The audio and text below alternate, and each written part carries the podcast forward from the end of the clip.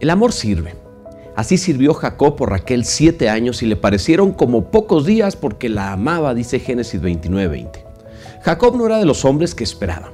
Estuvo dispuesto a engañar a su hermano, engañar a su padre para obtener la primogenitura. Su credo era lo quiero ya. Era la clara demostración del egoísmo. Sin embargo, al conocer a Raquel, Jacob estuvo dispuesto a esperar siete años por ella. Así sabrás si es la persona correcta para ti. Sabe esperar. Y no solo esperar, sino servir a su suegro todo ese tiempo. Jacob no parece ser el mismo hombre impaciente que vemos antes. Y este, este es el poder del amor.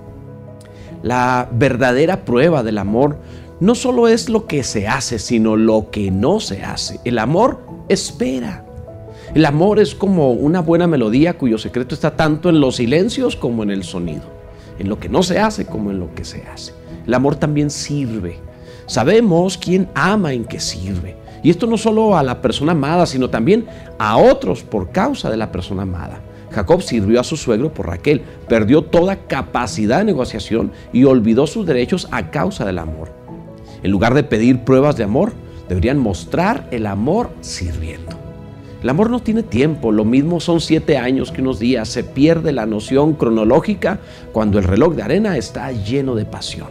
Si quieres saber acerca del amor verdadero, allí tienes la prueba. Es paciente, transforma al amante en servidor y carece de reloj.